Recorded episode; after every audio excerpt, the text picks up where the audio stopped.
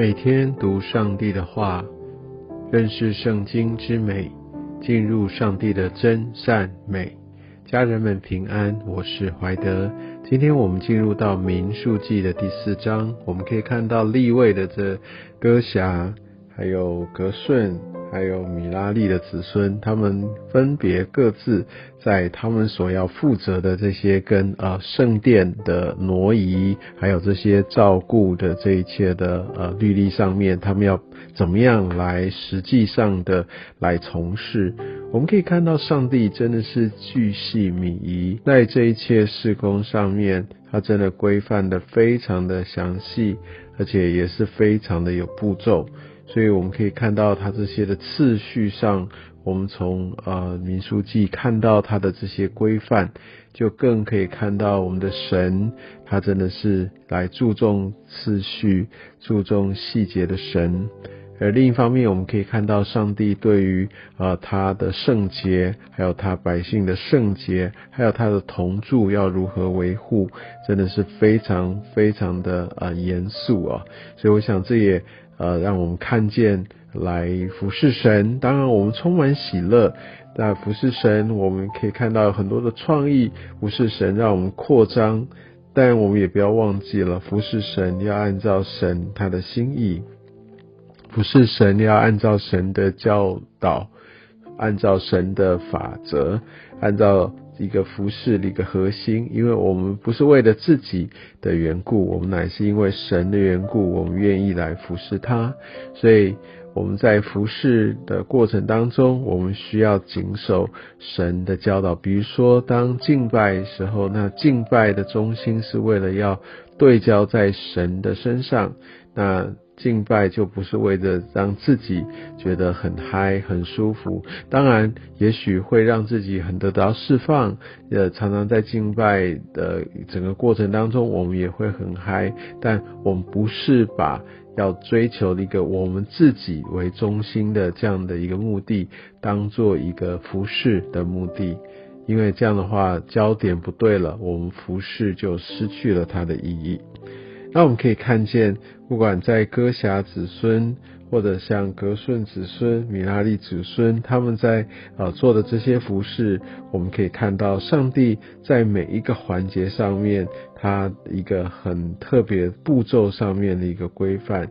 那当我们在读这段经文的时候，我们就可以看到这些都有它的一个。呃，应该如何去施行的一个正确的步骤。所以，当我们在服侍的时候，当我们在呃从事上帝所带领我们要做的事情里面，把这些的细节，把这些的步骤，把它发展出来，然后按照神的心意，把它好好的来谨守遵行。我相信这是非常重要的。这也让我们知道，我们在服侍的时候要啊，真的很用心，真的要看重。这样的一些的一个所做的这些的大小事。另外，我们也可以看到，在服饰当中，呃，它有一些的核心，呃，是神从来都不会轻忽的。比如说，像第十九节，那当然，当歌侠的子孙他要把这一些的器具来来做一个呃处理的时候，当然他们难免本来就有可能。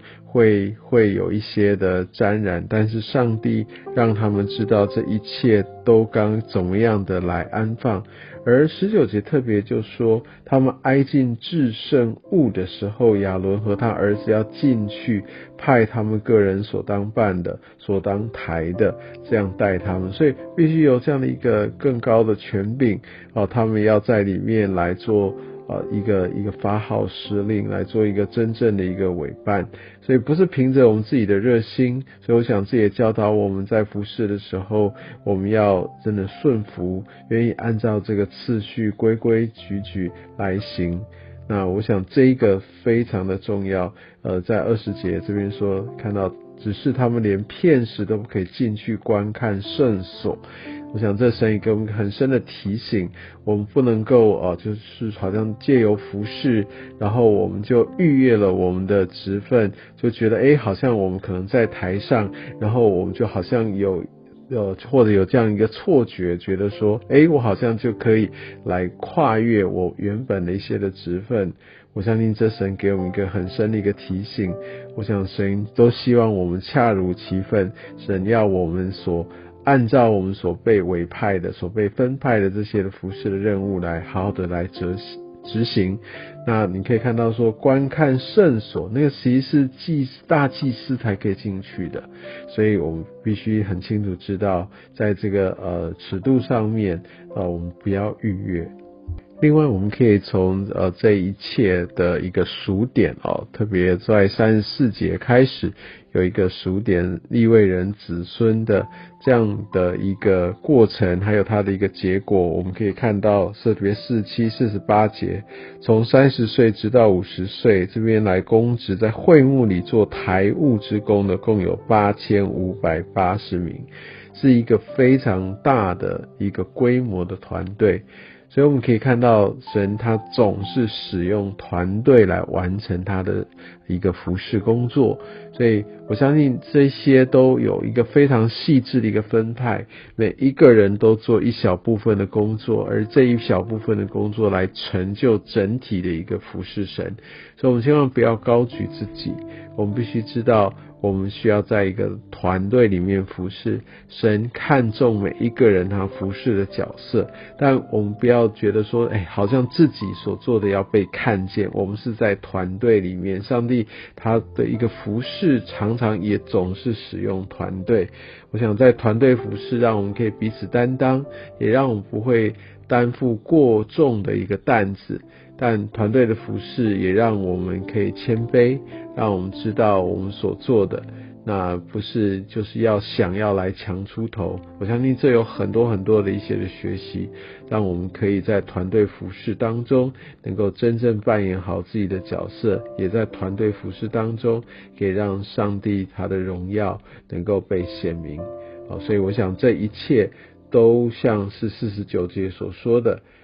正如耶和华所吩咐他的，也愿神带领我们，让我们所行出来的都是正如上帝所吩咐我们的。